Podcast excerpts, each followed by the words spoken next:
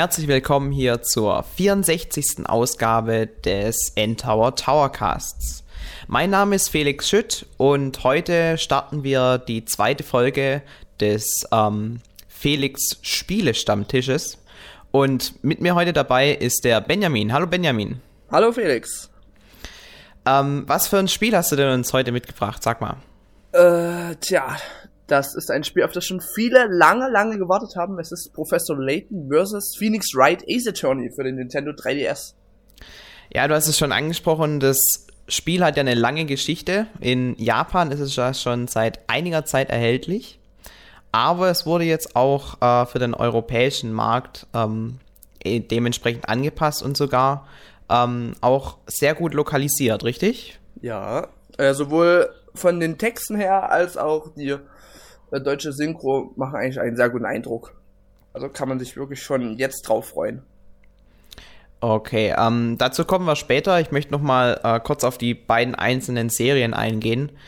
Ähm, du bist ja vor allem unser Professor Layton-Tester. Du hast, glaube ich, jedes einzelne Spiel für Endtower getestet, richtig? Nein, nicht ganz. Äh, die ersten zwei Spiele habe ich, glaube ich, so gespielt. Das hat damals noch unser Daniel gespielt. Der, äh, Daniel Pull, der noch bei uns war damals. Mhm. Und ich bin ab Teil 3 dann als äh, Layton-Tester eingestiegen. Okay, kriegt man sie alle zusammen? Also ich glaube, äh, angefangen war es mit ähm, Professor Layton das geheimnisvolle Dorf. Genau. Dann kam die Schatulle der Pandora. Mhm. Bei drei musst du mir helfen, weil da habe ich dann nicht kam, mehr Äh, gespielt. Professor Layton und die verlorene Zukunft. okay, das war dann die erste Trilogie, richtig? Genau. Und dann kam quasi eine zweite Trilogie, die aber vor der Trilogie, die davor kam, spielt, richtig? Genau, das war dann praktisch so der Anfang, wo sich dann der Professor und Luke dann kennengelernt haben, die zweite Trilogie. Okay, der vierte Teil, das war dann Professor Layton. Oh Gott, jetzt muss ich auch überlegen. Es ist gar nicht so leicht, die Titel, die. Professor Layton und die Geisterflöte. Oh Gott, jetzt, ich, jetzt blamiere ich mich. Ach was, ich weiß es ja auch nicht. Okay, der fünfte, den habe ich dann wieder gespielt, das war dann und die Maske der Wunder. Ja, genau. Und der sechste ist dann Professor Layton and the Asran Legacy. Da kenne ich nur den englischen Titel. ja, und das Vermächtnis von Astland. Oh, okay. Ähm, generell, wie stehst du zur Reihe Professor Layton? Ähm, sollten die meisten eigentlich wissen, ich bin ein riesiger Fan der Reihe. Schon seit dem ersten Titel. Ja, vor allem, weil es beim ersten Spiel damals, ja, ja, ich sag mal, was relativ Neues war, ne? wer jetzt Dr. Kawashima oder so kennt.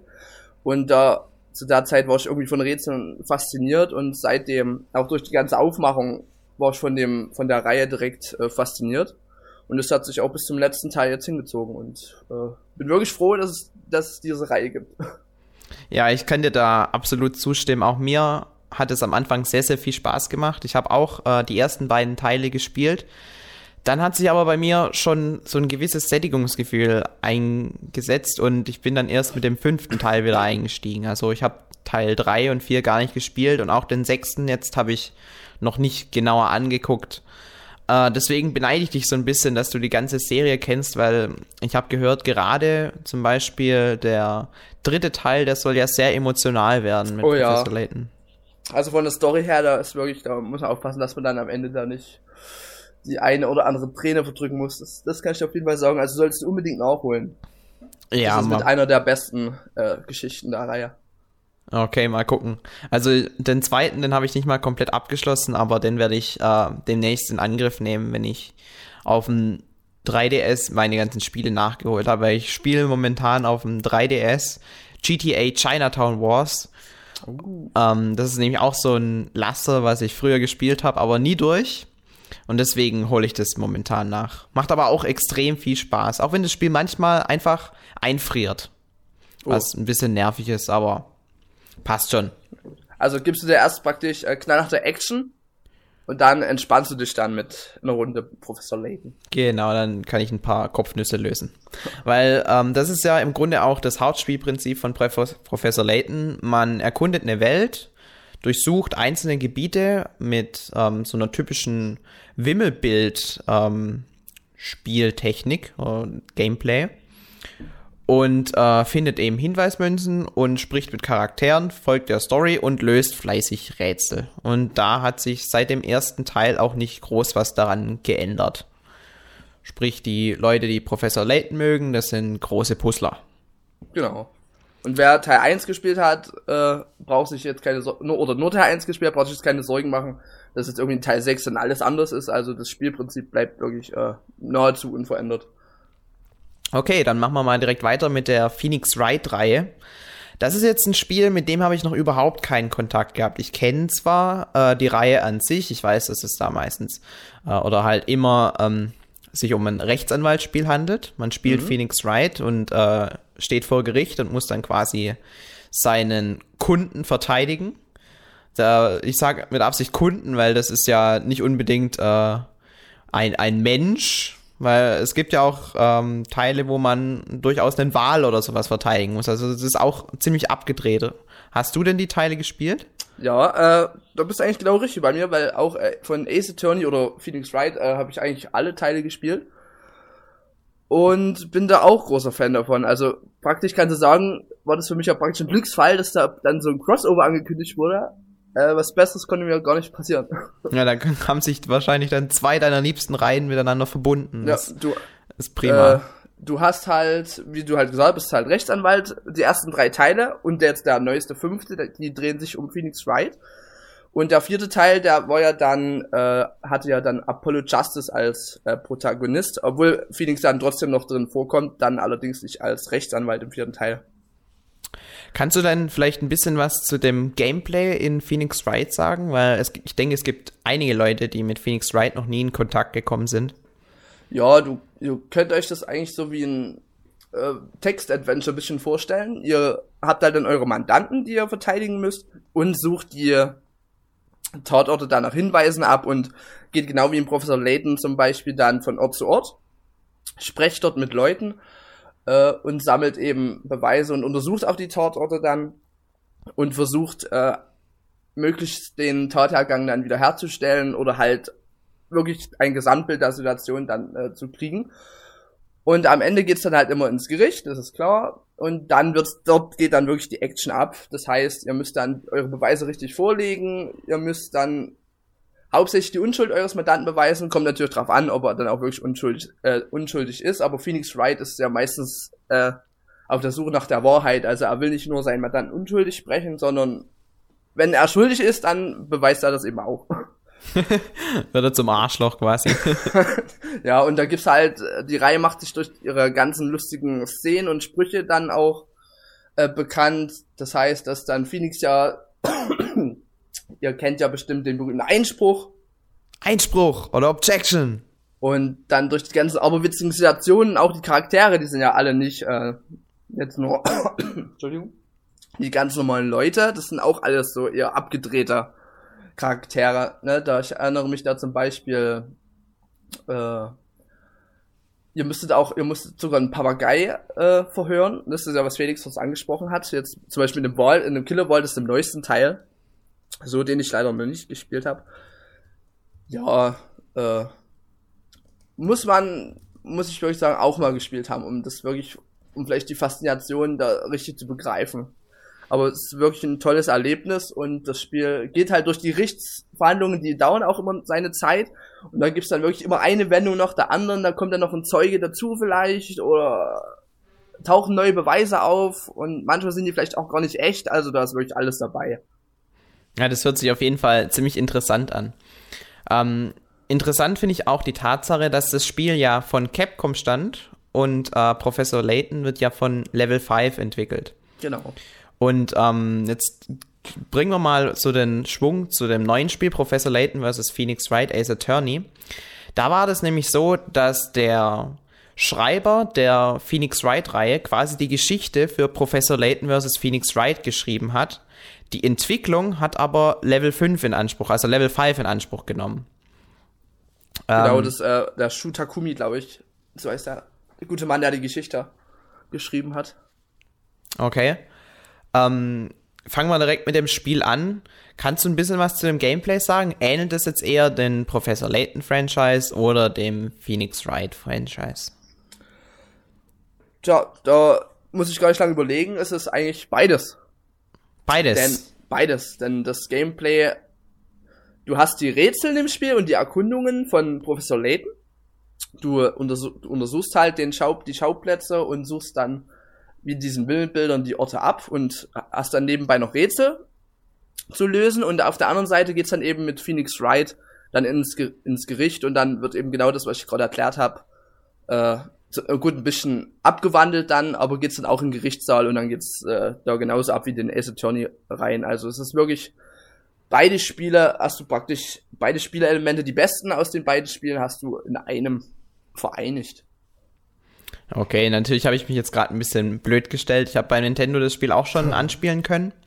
Und äh, ich habe auch den Anfang gespielt, aber da war das hauptsächlich ein typisches Professor Layton Gameplay. Also da am Anfang äh, von der Story, da sieht man einen Unfall und äh, dann kommt ein Schnitt in der Geschichte und man sieht ähm, Professor Layton und Luke, wie sie in London in ihrem, ich weiß nicht, in, in so einer Bibliothek oder. Ja, in, in seinem Büro sind die. Ah, in, in Laytons Büro sitzen und ähm, ja, dann bekommen sie einen unvorhergesehenen Besuch von einer mysteriösen Dame. Äh, diese wird dann auch prompt darauf entführt von äh, Hexen. Richtig? Mhm, ja. Ja, und äh, ja, so weit ungefähr bin ich gekommen. also, wir wollen aber auch nicht viel von der Story äh, spoilern, nur so viel. Es geht äh, am Ende darum, dass man sich in einem, einer Stadt im Mittelalter befindet, die heißt Labyrinthia. Und ähm, da wird quasi das Schicksal von einem Storyteller, also von dem Geschichtenschreiber, wie heißt er im Deutschen? Äh, der Schöpfer. Der Schöpfer, mhm. äh, da, der bestimmt quasi die Geschehnisse in diesem mysteriösen Dorf und dem Geheimnis geht man dann auf den Grund, richtig? Genau. Ah, da habe ich das ja gut zusammengefasst. ja, und, ähm, äh, ich wollte bloß noch kurz sagen, weil du das eben mit dem, mit dem Layton-Part am Anfang erwähnt hast es ist wirklich am Anfang des Spiels ist es wirklich so, dass da praktisch eine Stunde oder kommt halt drauf an, wie lange man braucht, äh, ist da erstmal ein Teil wie Professor Layton und dann wechselt das Ganze zu Phoenix Wright und äh, Maya Fair und dann ist es erstmal das typische Ace Attorney Spiel. Da sind halt, wo halt, halt beide Figuren, äh, die vier Figuren noch getrennt voneinander agieren und ja auch noch gar nicht äh, in Labyrinthia sind. Ne, deswegen kommt es am Anfang ziemlich stark zum Vorschein, dass man das Gefühl hat, man spielt jetzt irgendwie zwei Spiele nebeneinander. Und das Ganze äh, wird im Laufe des Spiels aber dann ein bisschen äh, verflossener, also das äh, vermischt sich dann ein bisschen, dann bist du ja dann auch mit äh, Professor Layton und Phoenix mal unterwegs oder so und hast dann nicht mehr so stark das Gefühl, dass das irgendwie nur getrenntes Gameplay ist. Es äh, fügt sich dann bis aufs Ende hin dann schon äh, ziemlich zusammen und fühlt sich dann mehr wie ein Spiel an. Also es ist nicht es ist das ganze Spiel über so, dass du denkst, äh, es sind irgendwie zwei Spieler aneinandergereiht oder so, Okay. Um das nochmal klarzustellen. Ähm, du hast ja gemeint, es verbindet die besten Sachen aus beiden Spielen, also daraus lässt sich schließen, du bist auch sehr überzeugt von dem Spiel, richtig? Das auf jeden Fall. Äh, okay. Ich muss sagen, ich habe dem Spiel ja eine 9 gegeben. Aus Fansicht, absoluter Fansicht, hätte ich dem Spiel sogar eine 10 gegeben. Ja, das ist halt klar, dass man da äh, ja, als Fan der Reihe, da würde ich, glaube ich, jedem äh, Spiel eine 10 geben, wo ich Fan bin. Ja, aber du musst ja auch äh, objektiv bleiben und ja. deswegen war es wahrscheinlich dann nur die 9. Ja, weil es gibt da ja doch immer mal so Kleinigkeiten, wo du denkst, naja, da hätte man vielleicht noch das und das machen können, aber vielleicht kommen wir da noch drauf zu sprechen, dann mal sehen. Okay, ähm, also generell würdest du den Leuten empfehlen, auf jeden Fall die Vorgänger beziehungsweise die Spiele der Professor Layton und Phoenix Wright Reihe vorerst zu spielen oder kann man als Neueinsteiger direkt in dieses Crossover einsteigen und dann quasi sich mal beide Spiele angucken und dann eventuell im Nachhinein ähm, die Reihen nachholen, wenn man denn Interesse hat? Äh, das Spiel ist praktisch für äh, beide Zielgruppen geeignet, praktisch für die Neueinsteiger, die bisher noch gar keins von den Spielen gespielt haben oder vielleicht auch nur eins. Und auch für die, für die Fans der Reihe. Äh, das merkt man schon daran, dass das Spiel relativ äh, einfach gehalten ist gegenüber den äh, Hauptspielen. Ja, man, man startet jetzt zum Beispiel äh, im Professor Layton Teil schon mit 30 Hinweismünzen. Das sind jetzt äh, Münzen, die kannst du einsetzen in den Rätseln, um dir Tipps geben zu lassen, wenn du halt nicht weiterkommst. Dann kannst du dir bis zu vier Tipps geben lassen und dafür sind dann die Hinweismünzen da. Und da startest du eben zum Beispiel schon mit 30 solchen Münzen, was eigentlich ziemlich ungewöhnlich ist. Und auch im Ace Attorney Part äh, bekommst du relativ oft äh, kleine Hinweise, so wo du in welche Richtung du denn da so nachforschen solltest. Und äh, ist meiner Meinung nach nicht schlecht. Äh, vor allen Dingen für die Neueinsteiger. Man muss, man muss die anderen Spiele nicht vorher gespielt haben, weil du bekommst praktisch Layton und Luke, äh, Phoenix und Maya, lernst die eigentlich äh, im Laufe des Spiels relativ äh, gut kennen und bekommst ja auch jetzt nicht großartig irgendwas von den von den eigenen Welten der Reihen zu sehen, weil dadurch, dass das Spiel ja in der alternativen Welt spielt, in Labyrinthia, äh, haben die Macher das eigentlich gut gelöst, äh, dass da nicht dann irgendwie Diskrepanzen irgendwie auftreten, ne, zwischen einzelnen Charakteren oder so, wo du da denkst, so würden die sich ja gar nicht verhalten oder so. Muss ich sagen, haben sie eigentlich gut gelöst. Und Fensterreihe, äh, beide Reihen, die haben natürlich dann das Glückslos, ne, alle beide Reihen in einem Spiel. Muss ich wirklich sagen, kannst du für beide Zielgruppen äh, dieses Spiel empfehlen. Und das ist ja schon mal prima, weil ich denke, viele haben jetzt Angst, ähm, in ein Spiel einzusteigen, gleich ein Crossover von zwei Spielen und haben in beiden Serien noch nicht wirklich reingeguckt. Aber ich denke, es, es bietet sich wirklich an, das als allererstes zu spielen, weil dann kann man auch sehen, welche der beiden Reihen einem womöglich äh, besser gefällt und zum Beispiel kann, kann dann rauskommen, ja, ich mag die Rätsel von Professor Layton eigentlich gar nicht, die stören bei mir den Spielfluss, aber ich mag diese Verhöre und dieses Gerichtsgameplay sehr gern. Genau. Dann kann man direkt äh, weitermachen mit den Phoenix Wright Spielen. Also ich finde, das ist äh, eine tolle Möglichkeit, mal in die beiden Serien hineinzuschnuppern. Wobei ich muss noch sagen, dass gerade bei den bei den Rätseln, die heben sich ein kleines bisschen ab von den anderen in den in Professor Layton Spielen, weil die sind irgendwie äh, ein bisschen interaktiver. Du hast zwar, du hast ja auch nur 70 in dem Spiel, ne? Klingt jetzt, äh, ist ja eigentlich trotzdem viel, aber gegenüber jetzt einem normalen Pre äh, Professor Layton Spiel ist es doch relativ wenig, weil die ja meistens mit über 300 bis 500 äh, solcher Kopfnüsse aufwarten. Ja, aber da ist es auch so, dass äh, in der Story selbst hast du dann vielleicht an die 150 und dann gibt's ja. irgendwie noch jeden Tag eins zum Herunterladen und dann kommst du nach einem Jahr auf nochmal 365 zusätzliche. Das finde ich, muss man auch mit einbeziehen, weil genau. das kannst du ja nicht so äh, für bare Und, Münze legen, wenn Nintendo da sagt, 500 Rätsel sind da integriert. Ja, gut. Äh, was soll ich jetzt sagen? Genau, und die sind halt bisschen, da sind halt viele Schieberätsel dabei oder wo du halt, mit, um ein Beispiel zu nennen, du hast jetzt eine Aufgabe, da sind verschiedene Puppen und die sagen dir, in, in verschiedenen Farben und die sagen dir, neben welchen Puppen die sein wollen oder auf welchem Platz die stehen wollen. Und dann musst du die halt so anordnen auf dem Touchscreen, dass dann die ganzen Voraussetzungen dann eingehalten werden. Und von diesen ein bisschen interaktiven Rätseln gibt es eigentlich diesmal relativ viele. Und ich denke mal, das äh, resultiert auch daraus, dass halt nicht ganz so viele Rätsel diesmal dem Spiel drin sind. Weil bei Läden gibt es eigentlich auch oft äh, Kopfnüsse, einfach so Sachaufgaben, wo du dann einen einfachen Text vor dir siehst und du musst halt da die Lösung eintippen. Ja, genau. Ja, und da gibt's halt, da gibt's halt äh, eigentlich diesmal fast überhaupt keins. Und ich denke mal, das haben die Macher auch bewusst so gewählt, weil sie auch schon gemerkt haben, dass die Reihe an sich, dadurch, dass die ja immer denselben Aufbau und halt auch die Rätsel irgendwann, irgendwann äh, stagniert es ja dann auch von der Auswahl der Rätsel. Entschuldigung. Von der Auswahl der Rätsel. Weil irgendwann kannst du nichts mehr Neues bringen. Ja, das ist, das ist richtig. Aber ich kann mich noch dran erinnern, damals beim ersten Teil, da waren teilweise so clevere Rätsel dabei, die halt wirklich nur aus, äh, liest dir die Frage durch und ähm, sagt dann die richtige Zahl oder sowas bestanden.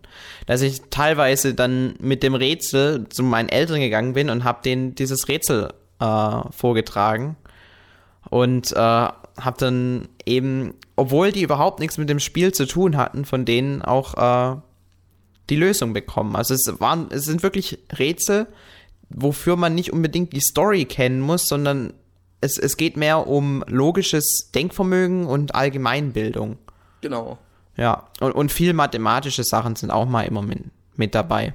Ja, und das ist eben jetzt, äh, jetzt in diesem Crossover zum Beispiel gar nicht und, denk, und ich denke mal, das haben die Macher dann bewusst gemacht, um da noch ein bisschen durch, dass auch nur 70 Rätsel sind, die sind ja auch dann besser verteilt im Spielverlauf und denkt man, das haben die schon bewusst gemacht. Und ist mir relativ auch, äh, ist mir eigentlich auch positiv aufgefallen. Ja, und äh, du hast ja auch gemeint, sie sind nicht so schwierig. Nee. Also im Vergleich zu den Hauptspielen haben sie den Schwierigkeitsgrad doch ein bisschen runtergedreht. In beiden Fällen, sowohl Phoenix Wright als auch äh, Professor Layton. Genau. Obwohl, Und, ja. Ähm, obwohl ich jetzt noch sagen muss, ich weiß jetzt nicht genau, ob das vielleicht daran liegt, dass ich halt schon eigentlich fast jedes Spiel beide Reihen gespielt habe. Das muss man ja auch noch bedenken. Aber allgemein äh, fühlt sich das schon an. Und es ist auch halt so, ein bisschen leichter ist es auf jeden Fall. Und das soll halt wahrscheinlich eben genau deswegen die Neueinsteiger dann auch ansprechen. Ähm, okay, du hast das Spiel ja durchgespielt. Genau. Ähm, wie lange hast du denn ungefähr gebraucht dafür? Ich habe circa 23 Stunden gebraucht, äh, was schon recht ordentlich ist. Und da muss ich aber sagen, das ist nur die Hauptstory. Es gibt dann noch so besondere Zusatzepisoden, die waren aber leider noch nicht verfügbar äh, zum Testen. Und ich glaube, es gibt nochmal zwölf oder was weiß ich, Mini-Episoden. Da weiß ich auch jetzt nicht genau, wie lang die da nochmal sind. Da gibt's glaube ich, auch nochmal neue Rätsel und ja, also auf jeden Fall 23 Stunden, so mindestens 20 Stunden könnt ihr auf jeden Fall einplanen. Ja, ich habe auch schon von Leuten gehört, die deutlich länger brauchen für das Spiel. Sind wahrscheinlich die, die ein bisschen weniger Erfahrung mit den Serien haben. Also Neueinsteiger können bestimmt an die 30 Stunden einplanen für das genau. Spiel. Und ich denke mal, das ist für ein, äh, für ein Spiel allgemein oder jetzt für ein Nintendo 3DS-Spiel äh, mehr als ordentlich. Ja, also ich denke, von der Spieldauer, da kann sich keiner großartig beschweren. Nee. Ähm, wie bist du denn am Ende aus dem Spiel rausgegangen? Hast du alle Fragen beantwortet bekommen oder war das mehr so ein Clusterfuck-Ende, wie äh, bei Professor Layton eigentlich normal ist? Ich kann mich noch dran erinnern, im ersten Teil, da war das Ende so absurd. Ich möchte es nicht spoilern für die, die es vielleicht noch nachholen möchten, aber das Ende war sowas von unvorhersehbar und aus den Fingern gezogen. Also das, das hat mich am Ende ehrlich gesagt nicht befriedigt. Ich habe das dann hauptsächlich wegen den Rätseln gespielt und weil das Gameplay an sich ja auch Spaß gemacht hat, aber nicht wegen der Story. Wie war das denn jetzt bei dem neuen Teil? Oh je, also da wirst du dich wahrscheinlich äh, oder ganz sicher dann äh, äh, mit demselben Gefühl dann von dem Spiel verabschieden. Weil auch hier ist das Ende wirklich äh, in der Story du spielst, es geht ja diesmal um Hexen und alles so. Das haben wir noch gar nicht so weiter jetzt erwähnt und dass es halt in dieser mittelalterlichen Stadt spielt und mit Zauberei und so alles so zu tun haben soll. Und am Ende, wenn dann die Auflösung kommt, die Ende des Story, da sitzt du auch wieder schon im Bildschirm und denkst so, what the fuck? also typische also übernatürliche Elemente, die da dann mit reinspielen, dass ganz ja. zufällig alles genauso kommt, wie es eben passiert ist. Es, es gibt natürlich einige Momente, wo du denkst, äh, jetzt im Verlauf der Story, äh, habe ich kommen sehen. Ne? Das ist aber eigentlich typisch für jetzt auch für Ladenspieler so. Es gibt manche Momente, die kommen wirklich einfach so bam. Die hast du nicht kommen sehen und denkst, was ist jetzt los? Ja, außer Professor Layton, der weiß immer alles der schon weiß, vorher. Der weiß immer Bescheid. Du hast wirklich, auch in, in dem Spiel hast du die, der weiß immer, eigentlich hast du das Gefühl, der weiß sofort Bescheid, der ist immer informiert. Ja, der will nur den anderen nicht, nicht sagen, weil er sich ja selber noch nicht hundertprozentig sicher genau. ist mit seiner These. Und dann gibt's eben aber auch wieder äh, äh, Momente, die sich dann so langsam anbauen, wo du dann denkst, ah, das kommt bestimmt jetzt so und dann ist es auch so. Finde ich jetzt nicht schlimm, weil die Story ist auch gerade durch die animierten Zwischensequenzen, die ja auch da noch deutsch vertont sind, äh, wirklich sehr ansprechend inszeniert und da hast du eigentlich wirklich deinen Spaß dran. Ja, vielleicht habe ich das auch vorhin ein bisschen ähm, falsch ähm, ausgedrückt. Ich meine, die Stories an sich, die sind, wenn man sie spielt, wirklich unterhaltsam. Nur ähm, die Enden, die fand ich halt immer so ein bisschen, naja. Ja, also ich, ich kann euch sagen, und auch dir, Felix, ist es wieder eine Auflösung. Du kannst dir am Anfang ausmalen, was du willst. Du kommst, würde ich jetzt so behaupten, da kommen nur die allerwenigsten drauf, wie das dann am Ende alles so aufgelöst wird. Okay, also können sich die Leute, die das dann spielen möchten, es kommt ja ähm, am Ende dieser Woche raus, können sich auf jeden Fall schon mal auf einen netten Clusterfuck einstellen. Ja, das auf jeden Fall. ähm, okay, äh, ich möchte noch ein bisschen was zur Technik sagen, weil das Spiel, das ist ja jetzt schon ein bisschen älter, weil das ist ja schon in Japan vor einiger Zeit erschienen und wurde jetzt, ähm, ich glaube, anderthalb Jahre später dann endlich in Europa veröffentlicht. Merkt man denn dem Spiel das Alter an? Stinkt es im Vergleich zu dem neuen Professor Layton zum Beispiel deutlich ab oder kann man es trotzdem noch gut spielen? Äh, man kann es auf jeden Fall trotzdem noch gut spielen. Gerade die Charaktermodelle sind ja wieder in 3D gehalten, jetzt wie schon bei den letzten Professor Layton und auch dem neuesten Ace Attorney Spiel. Und die sehen gut aus. Man muss aber schon sagen, man, man merkt, dass das Spiel eher erschienen ist anhand, dass die nicht auch nicht ganz so detailliert sind und an manchen Stellen äh, manche Charaktere auch ein bisschen äh, steif wirken. Also nicht sehr, also man muss sagen, das Spiel sieht wirklich trotzdem klasse aus. Äh, ist halt ein bisschen schwer zu beschreiben. Man, man merkt halt, dass es vorher erschienen ist und die Technik da noch nicht so ausgereift war, vor allem die Engine oder wie, wie, wie ja, Engine nenne ich das jetzt einfach mal, äh, weil es gerade in den Gerichtsprozessen auch ab und zu mal ein paar äh, Frame-Rate-Einbrüche gibt, obwohl gar nichts weiter los ist auf dem Bildschirm. Das ist ein bisschen, was mir dann ein bisschen negativ aufgefallen ist. Aber sonst kann ich eigentlich nicht meckern. Gerade die Hintergründe, also die gezeichneten Hintergründe, die sehen wirklich klasse und detailliert aus. Äh, gehört auch definitiv mit zu einem der schönsten Spiele, würde ich jetzt behaupten. Ja, also ich denke auch, äh, von dem, was ich bisher gesehen habe, da kann man auf jeden Fall nichts falsch machen und ähm, es ist auf jeden Fall nicht so, dass es den Spielfluss irgendwie stört, auch wenn es mal in den Gerichten anfängt zu ruckeln. Das Spiel ist ja nicht abhängig von einer stabilen Framerate oder so, von, sondern eher von ähm, anderen Faktoren. Genau. Ähm, was ich aber positiv äh, nochmal erwähnen möchte, wir haben es am Anfang schon angesprochen, ist die Lokalisierung. Weil ähm, anders als die Phoenix Wright Spiele, die ja oft nur in Englisch erschienen sind bei uns. Na, na, nee, es war nur der letzte.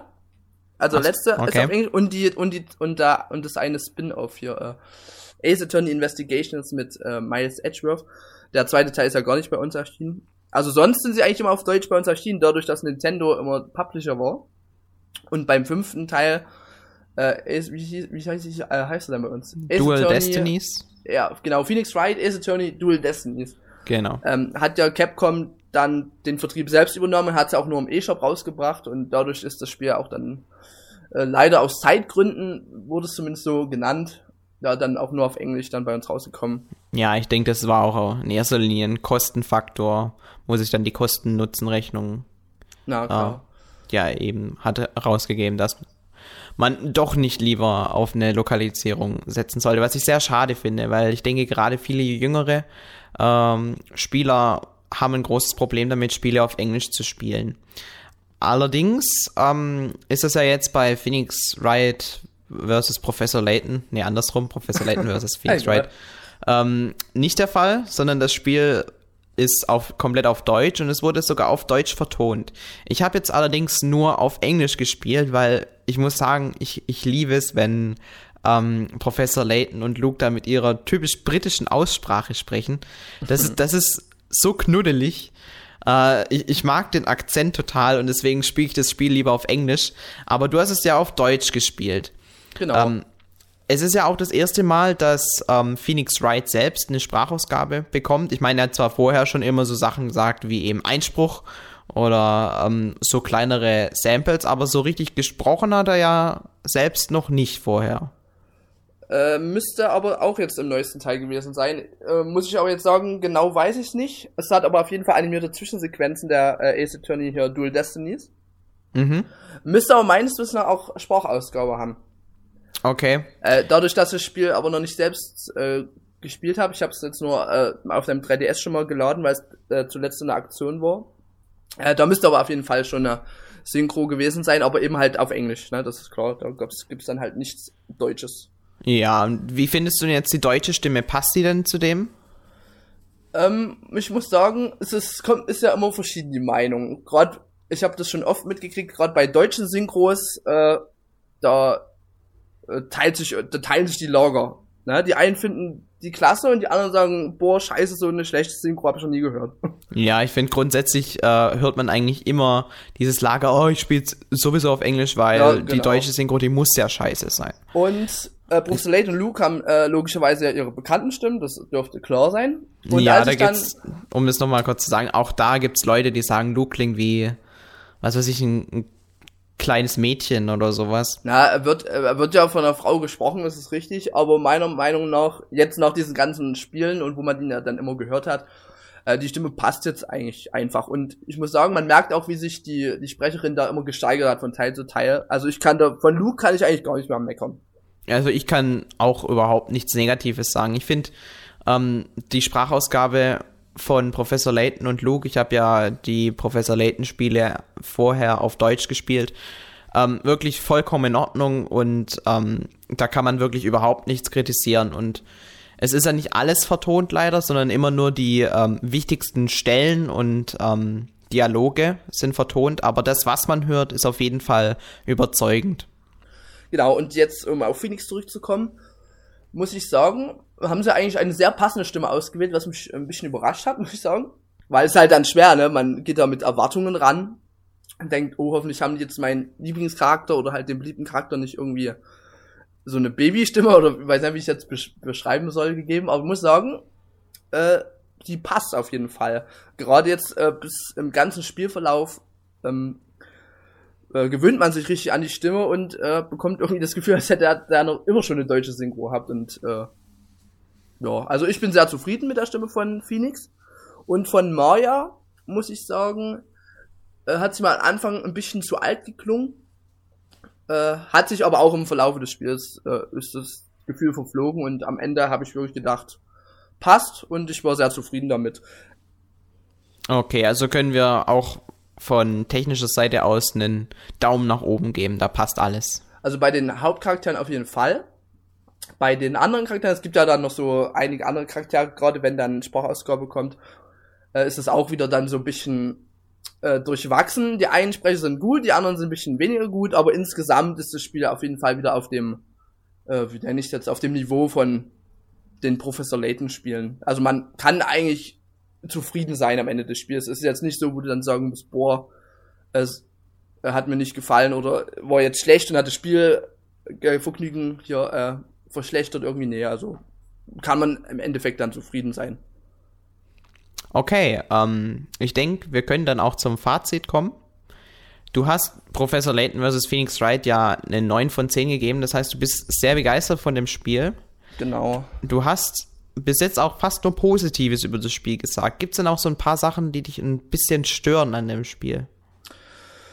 Ähm, ja, ich habe ja vorhin das schon mit der Technik erwähnt, ne, die halt kleineren äh, Framerate-Einbrüche sind jetzt zwar nicht äh, gravierend für den äh, für das Spiel selbst, für den Spielverlauf, aber fallen halt doch ab und zu mal auf, gerade wenn halt eigentlich nichts auf dem Bildschirm weiter los ist.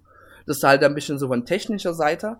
Und auch sonst äh, hat mir ein bisschen, doch ein kleines bisschen was gefehlt. Und zwar wurde uns ja irgendwie am Anfang versprochen, zumindest bei Ankündigung des Spiels, dass es auch jetzt Rätsel mit Widersprüchen geben soll. Ja, gut, kann man sich äh, relativ schwer was drunter vorstellen, das ist klar. Und muss es gibt auch solche Rätsel im Spiel. Allerdings äh, habe ich zum, zumindest ich nur eins gefunden in der Hauptstory. Aber wahrscheinlich war das dann das äh, obligatorische, äh, obligatorische Rätsel als, als das Alibi-Rätsel praktisch.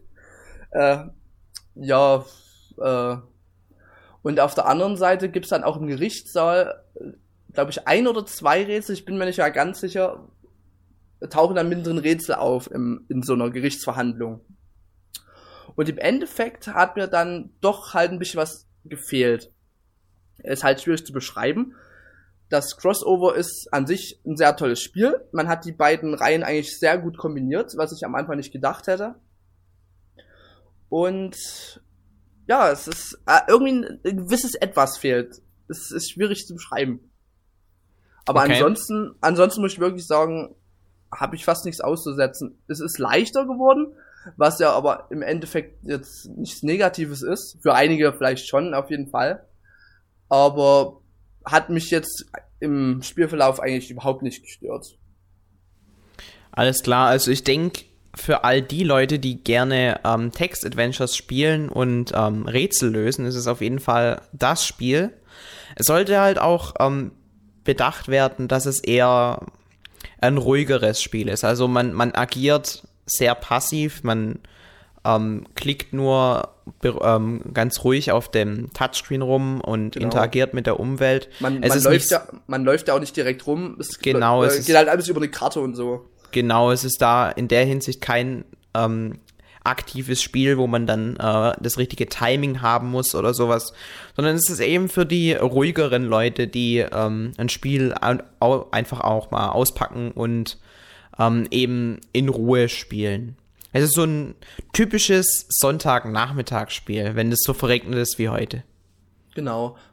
Äh, gut, es gibt ja, wie gesagt, äh, dann Stellen in der Story, wo du denkst, boah, also es gibt schon actionreiche Szenen in der Story, aber halt eben nicht im Gameplay. Äh, oder halt doch dann halt äh, die Gerichtsverhandlungen, klar. die sind halt immer sehr hitzig. Aber ansonsten jetzt im Gameplay selbst ist natürlich dann, wie Felix dazu gesagt hat, Action eigentlich G0. Ist halt dann die Inszenierung, die dann die Action ausmacht. Die genau. Wortgefechte und was weiß ich nicht alles. Also es ist so ein bisschen die Verknüpfung aus äh, Buch und Film, wenn man es so haben möchte. Genau. Und, und dann hat man immer wieder diese typischen Spielelemente auch mit drin. Eigentlich ist es äh, ein, ein sehr eigenes Konzept, was einem hier geboten wird. Und auch mal was anderes für die Leute, die in den letzten Monaten jetzt ständig nur 2D Jump'n'Runs gespielt haben. Genau. Und das ist eben auch das, die, die allgemeine Präsentation des Spiels. Du, du findest ja so ein Spiel eigentlich, wenn du jetzt nachdenkst, gibt es ja so ein Spiel eigentlich bisher noch gar nicht. Ne? Du hast jetzt da Rätsel drin, dann diese Gerichtsverhandlungen, dann wird das Ganze noch mit animierten Zwischensequenzen vorangetrieben, äh, vorangetrieben die dann auch noch vertont sind auf Deutsch. Äh, ja, also wirklich, muss ich sagen, eines würde ich persönlich, klar auch als Fan sich mit, aber eines mit der besten Spiele für den Nintendo 3DS bezeichnen. Okay, ich denke, das lassen wir einfach mal so stehen. Ähm, kommen wir auch zum Ende des Podcasts. Ich bedanke mich bei dir, Benjamin, dass du dir die Zeit genommen hast und ein paar Fragen zu dem Spiel beantwortet hast. Ja, kein Problem. Und wer noch ein bisschen mehr über die Technik und so oder vielleicht die, äh, was ein bisschen anders ist in den Gerichtsfällen als in den normalen Phoenix Wright Spielen, der äh, muss ich dann, äh, kann sich ja dann einfach meinen Test durchlesen. Genau. Auf ntau.de. Äh, da gehe ich dann nochmal genauer auf die ganzen Mechaniken ein bisschen, äh, gehe ich da mal ein bisschen näher auf die ganzen Mechaniken ein. Genau, so machen wir das. Ähm, ich hoffe, wir konnten euch die Wartezeit auf Professor Layton vs. Phoenix Wright Ace Attorney ein bisschen verkürzen. Das Spiel erscheint jetzt diesen Freitag. Yeah, 28.3. Uh. Am 28.3. genau. Du, du hast es ja schon durchgespielt eigentlich. Ja, das ist das, das einzige Schlechte, dass das Spiel rauskommt und ich hab's schon äh, durch. ja, das ist ein Luxusproblem. So ein, so ein bisschen fühle ich das gerade bei Mario Kart 8. Na. Ja, ah, du hast schon Hand angelegt an den Racer. Oh ja, schon mehrfach. Uh. Aber äh, dazu darf ich natürlich nichts sagen. Schade. Aber wir sind schon neidisch allein, wenn wir wissen, dass du schon spielst. ja, also ich sag nur so viel, ist geil. Gut, das reicht ja schon. Das aber reicht. aber ich muss auch so noch dazu sagen, es ist noch nicht mal die finale Version, die wir da spielen. Oh, okay. Also das, also äh, es kann sich noch weiter steigern. Von geil genau, zu... und es, ist, es kann auch noch total scheiße sein. Es kann also noch sein, oh, die, die Strecken, die nehmen wir doch nicht in die finale Version rein, deswegen kicken sie es raus und am Ende kann man nur noch die ersten zwei Cups fahren oder sowas. Ey, das so. ist noch alles äh, sehr vage. Also ich, ich sag am besten nicht mehr. genau, sonst sagen die dann alle, uh, der Felix hat aber gesagt. Genau. Und dann genau. schreiben alle Nintendo Mails und sagen, hier, der Felix Schütt von Endtower hat was ganz anderes erzählt. genau deswegen bin ich da lieber ruhig. Okay, also das war's dann. Äh, ich verabschiede mich bei euch. Ähm, Freue mich auf den nächsten Podcast. Vielleicht dann auch mal wieder in einer größeren Runde. Und sage ciao, bis denne. Jag och Mats Skoog!